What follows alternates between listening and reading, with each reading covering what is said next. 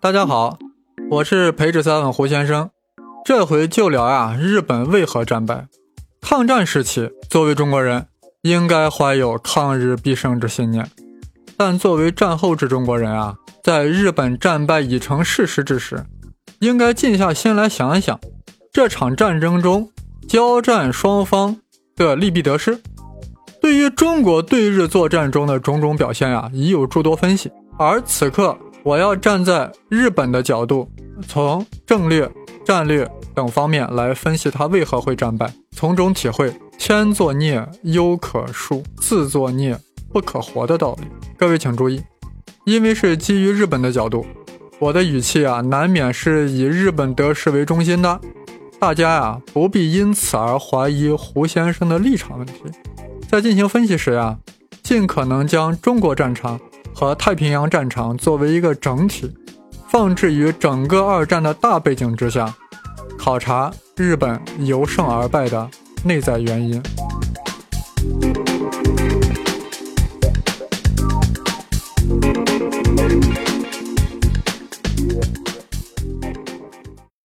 一说到日本为何战败，我们往往喜欢将原因简单化。据说呀，日本投降后，陪都重庆一片欢腾。有人出灯谜曰：“中国战胜日本，打一古代著名人物。”有人猜是屈原，即日本屈服于美国料的两颗原子弹。有人猜是啊苏武，认为苏联出兵中国东北才是日本投降的主因。还有人说是共工，是毛泽东领导的共产党的功劳。也有人猜是。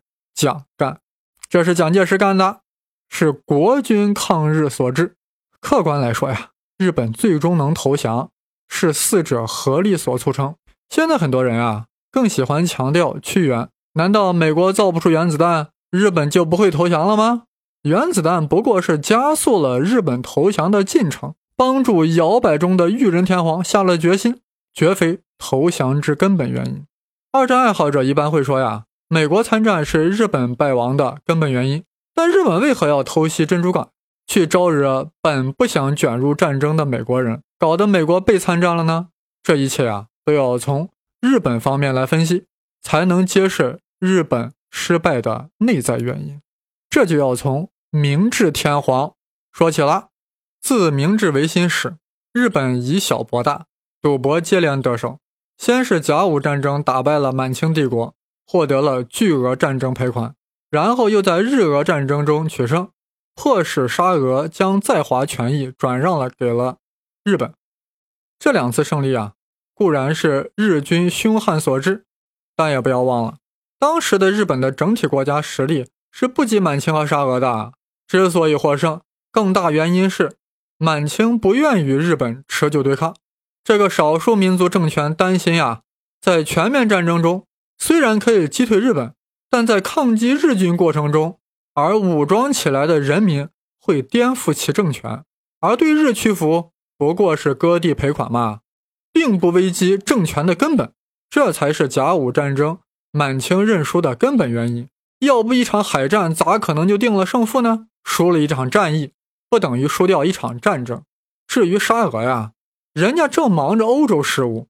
其陆军精锐基本就留在了欧洲部分，实在没工夫去纠缠，才与日本妥协，让出了南满铁路，让出了旅顺口。也就是说呀，日本能令满清和沙俄屈服让步，都是以日本没有危及到对方政权的根基为前提条件的。后来，日本在九一八后占领中国东北，而国民政府之所以能够忍耐退让。也是基于日本尚未动摇国民党的统治根本，也就是说，中国政府的软弱呀，并非是无底线的，而日本蹬鼻子上脸。整个七七事变借机大规模增兵中国华北，试图令南京政府迅速屈服，而这一切威胁到了国民政府的统治基础，迫使蒋介石愤然全面抗日，结果日军陷入到中国战争泥潭。注定了其失败的命运。为什么这么说呢？首先啊，全面侵华对于日本来说毫无意义。九一八后，日本已经占据了东北，那里有丰富的煤炭和铁矿，但缺的是石油和橡胶呀。所以日本这些战略物资呀，一直都要从美国和英国进口。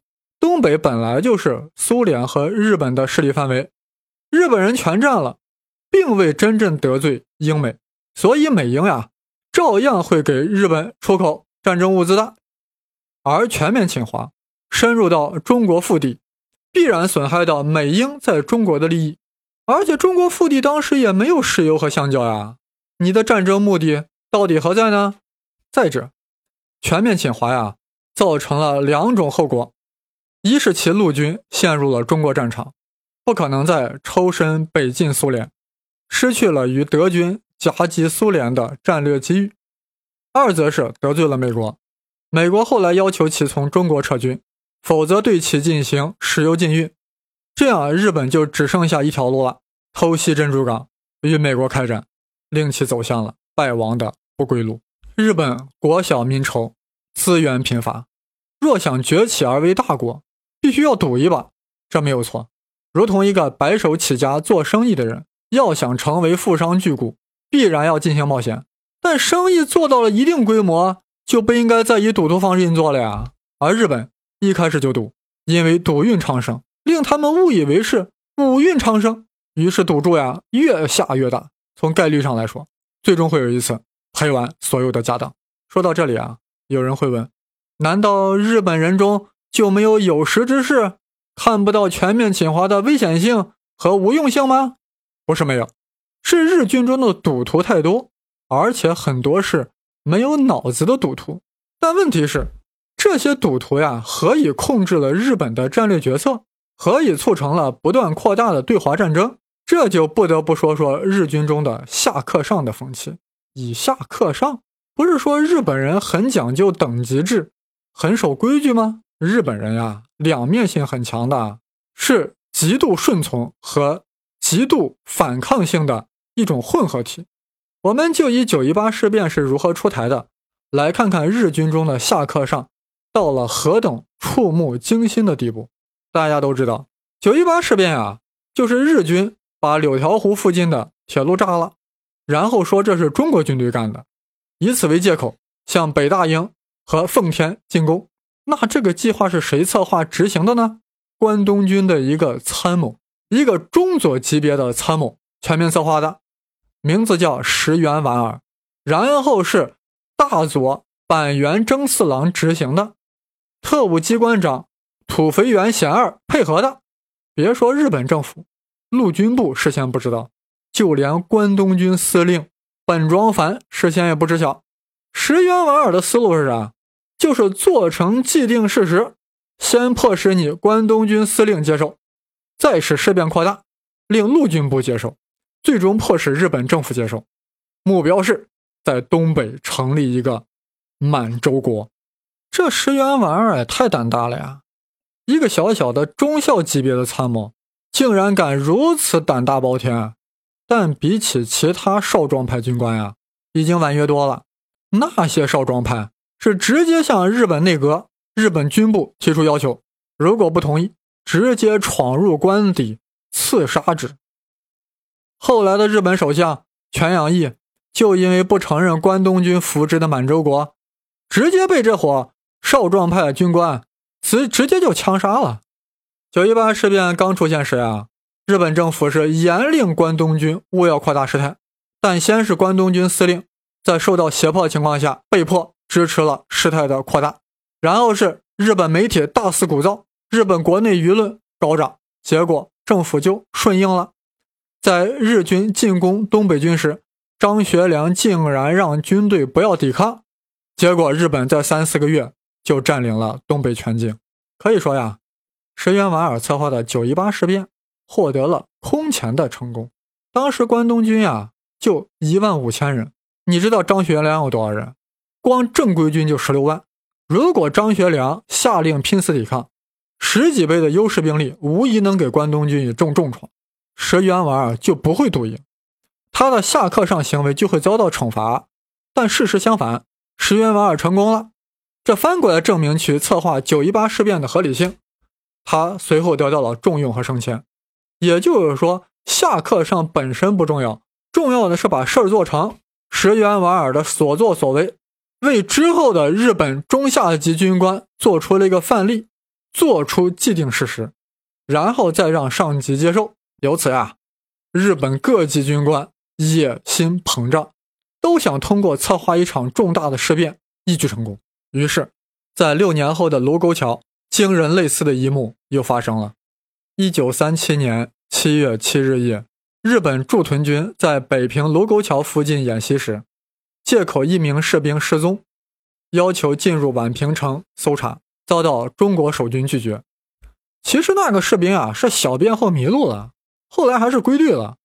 但时任日军联队长的牟田口连也觉得是一次机会，命令部队开枪，引发了导致全面战争的卢沟桥事变。当时呀，日本特务机关长。茂川秀和也在事变中扮演了特殊角色。他当时为了扩大两军的冲突，指使部下鸣放鞭炮，造成密集射击的感觉。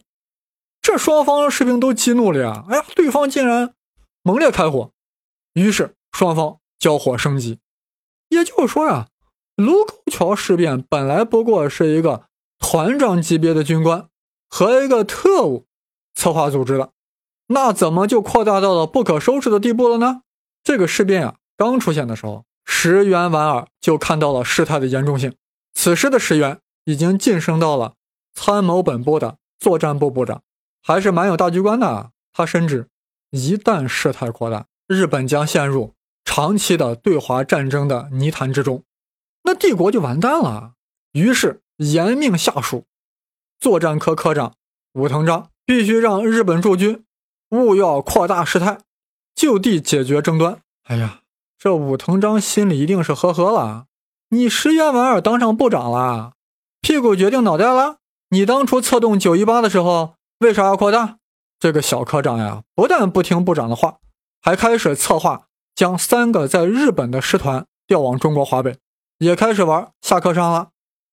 目的就是在华北啊，也搞出一个伪满洲国来，试图走。九一八事变完全一样的套路，但这小科长也不想一想，这九一八在长城外，七七事变可在长城内啊！对于那时的中国人来讲，这长城可是最后的心理底线。关键是啊，武藤章的提议得到了陆军大臣杉山元的支持。本来主张不扩大的日本内阁呀，最后也没办法了，只能同意。这华北一增兵，蒋介石就没有退路了呀。再不抗日，其政权的合法性将会动摇呀。于是发表了最后关头的演讲，决心与共产党联合抗日。这一切啊，令石原莞尔焦虑万分。一方面指责近卫内阁不负责任，同时准备前往南京面见蒋介石。可惜呀，被扩大派阻挡了。这石原莞尔的确是明白人，他知道日本应该避免与中国全面开战。日本呀，固然可以打赢一系列战役，但无法决定战争何时结束。只要中国不投降，最后决定胜负的是谁能经得起消耗。日本那么小，咋能消耗得起呢？看来啊，这石原莞尔是一个有头脑的赌徒，但他也怨不得别人。这七七事变不正是你在九一八事变中埋下的祸种吗？